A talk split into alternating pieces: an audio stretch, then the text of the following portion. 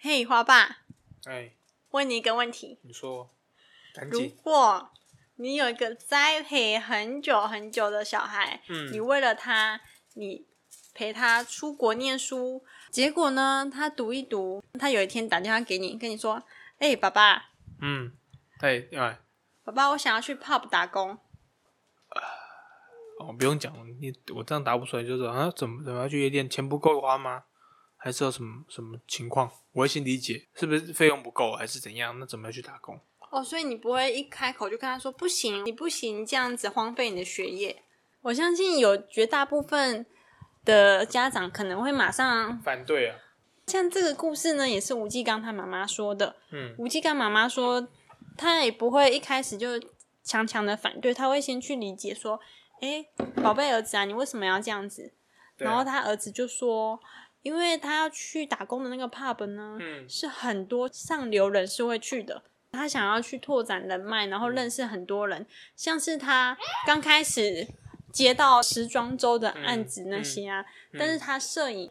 那些场地的费用都要自己出嘛。呵呵，他刚好就在 pub 里面认识了一个很有名很有名金的主是摄影师，哦，所以他就可以用比较少的钱，然后再加上他们的友谊，人情啦，哎哈，可以一起去完成他的这个梦想。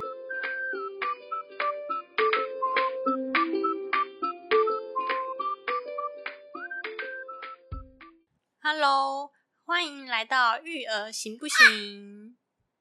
我是陪伴你在育儿道路上成长的花妈。今天呢是新的系列，我称作这个叫做育儿时光机。我们来坐上时光机，时光倒转，咻咻咻，去瞧瞧知名人士他们小时候的童年生活，也许可以带给你不一样的育儿新思维哦。花爸，你知道嗯，吴继刚吗？不知道，我知道吴继刚的原因是因为美国总统奥巴马他嗯的夫人穿上一套白色的礼服跟奥巴马跳舞，哦，结果那套礼服是台湾人吴继刚设计的。那时候新闻报很大，台湾之光，我来等跟一你下啦说等一说下他的故事。吴继刚呢，英文名叫做 Jason Wu，是一九八二年九月出生的。像我是一九九二啊，他就比我大十岁。嗯嗯，很厉害，他目前没有旅居美国纽约，他拥有加拿大和台湾双国籍的服装设计师，他也是知名的国际时尚大师。出生于我们台湾的云林县，在加拿大温哥华长大。在二零零九年，吴继刚因为设计美国第一夫人蜜雪儿·奥巴马嗯在总统就职典礼的服装而至此扬名国际。嗯，五岁的时候，他就要立志当服装设计师。十六岁就拿下欧洲首届国际芭比娃娃改造比赛的双料冠军。十七岁在玩具工厂打工，二十三岁创造自己的品牌 Jason Wu，三十岁成为 Hugo Boss 女装艺术总监。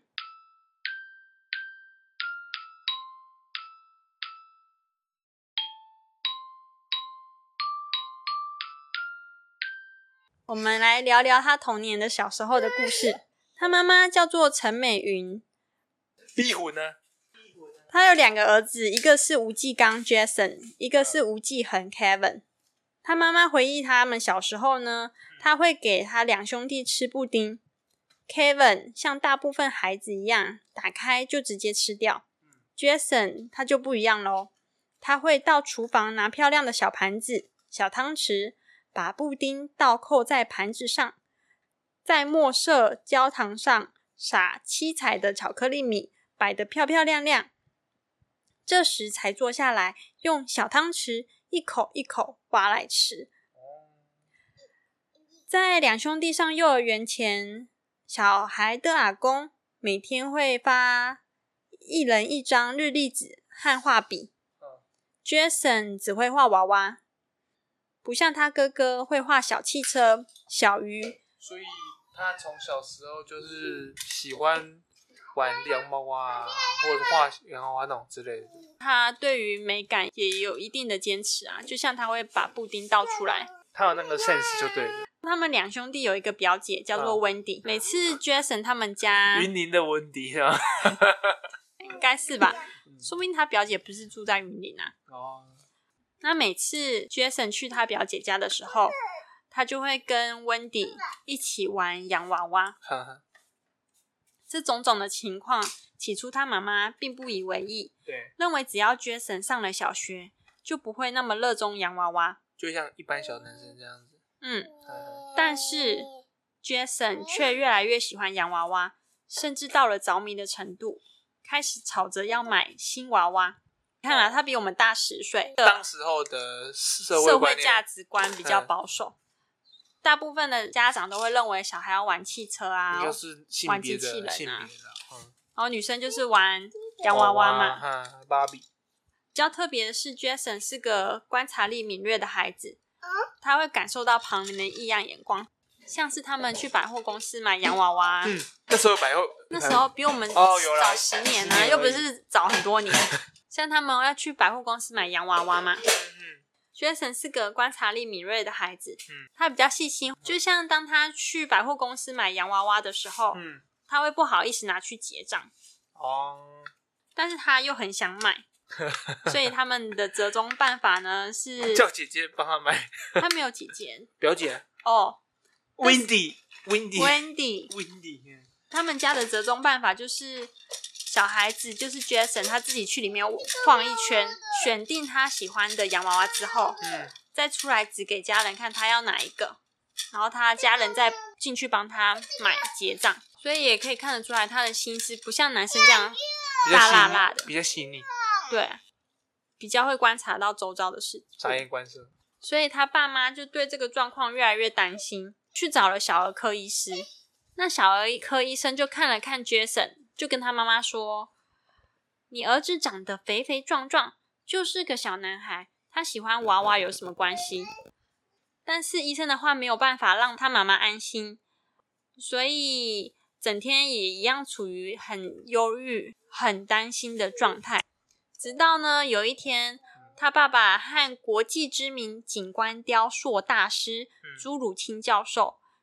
聊到他小儿子的状况，嗯，那位雕塑师说：“男孩子喜欢娃娃有什么好奇怪？这也是艺术啊！我自己就收藏了很多各式各样的洋娃娃，娃娃是很美的艺术，也是我的灵感来源。”他妈，他爸爸听完这句话之后，就跟他妈妈说，他们才恍然大悟，发现自己受限在传统的框框里面，差点错失了孩子的天分。所以那个雕塑师是那个 Jason 的贵人，对，看起来是嗯就一一语点醒梦中梦人。嗯中人，但是也是因为他爸妈能够去理解这个状况啊，然后有有去想想看是要要去了解到底是什么情况，对啊，有关系到孩子，所以最后面他爸妈就顺着小孩的兴趣让他做自己。但八零年代的台湾学校教育保守传统嗯嗯， ，Jason 从森林幼儿园进入体制内的小学教育后，开始出现无法适应的状况，像是他哥哥 Kevin 嗯嗯，在学校成绩优异，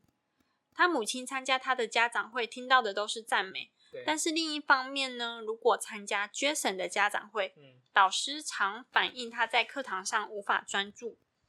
要母亲多注意，并加强他的功课。所以这情形让他爸妈压力很大。Jason 对于知识单调的学习不感兴趣，注意力无法专注，他写字啊常常会少一撇、哦。或是多一点，哦，我我想说他是尝试，然后是不是让字变得比较美这样子？甚至会颠倒。嗯，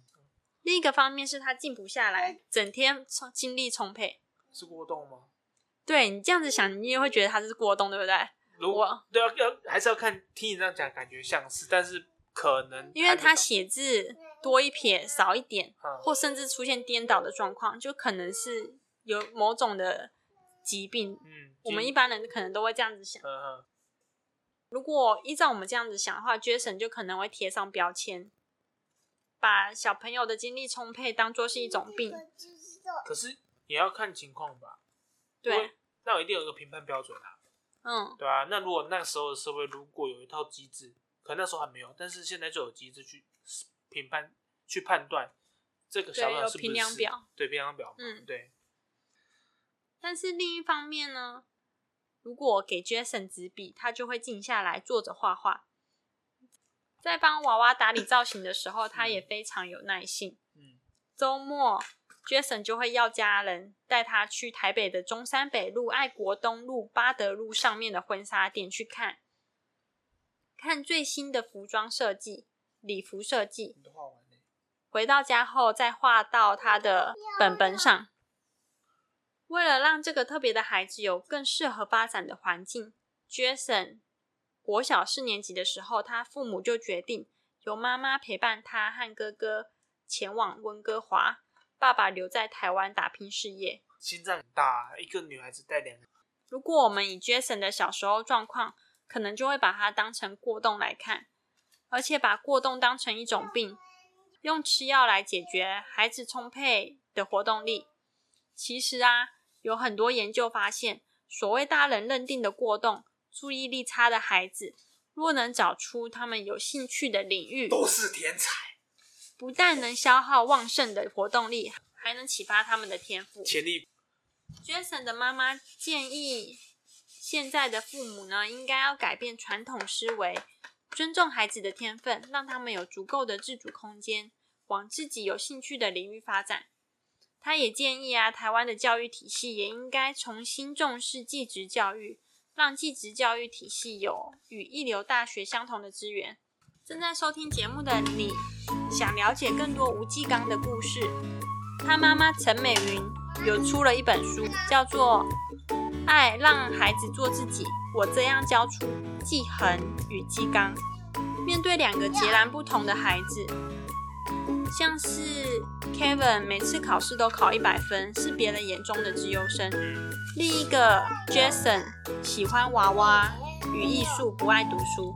他母亲是如何一路摸索与调整？最后让孩子在每个阶段都能发现、接纳自己，并让天赋发光。谢谢你的收听，希望节目内容有帮助到你。不晓得你喜不喜欢这系列的第一集呢？喜不喜欢？喜不喜欢这育儿时光机的第一集呢？欢迎来 IG 跟我聊聊。对你于的新节目的想法，对，然后或是下一集想听哪一个人物的小时候的故事，那花妈就会去帮大家收集一下资料，分享给大家。对，因为花爸都不协助帮忙找资料。这个给够哎，那我也是辛苦人了，好不好？我是 support 你们的呢。 IG 是 mapa children m a 点 p a 底线 c h i l d r e n，还是要说说我们节目的 slogan。我知道育儿的道路上不简单，但我要你知道你不孤单。See you next time。不孤单，然后不是还有一句吗？对啊，最后要麻烦你记得去订阅对呀、这这很少了啊。和留下五颗星评价，你的鼓励是我最重要的动力。See you next time。拜拜。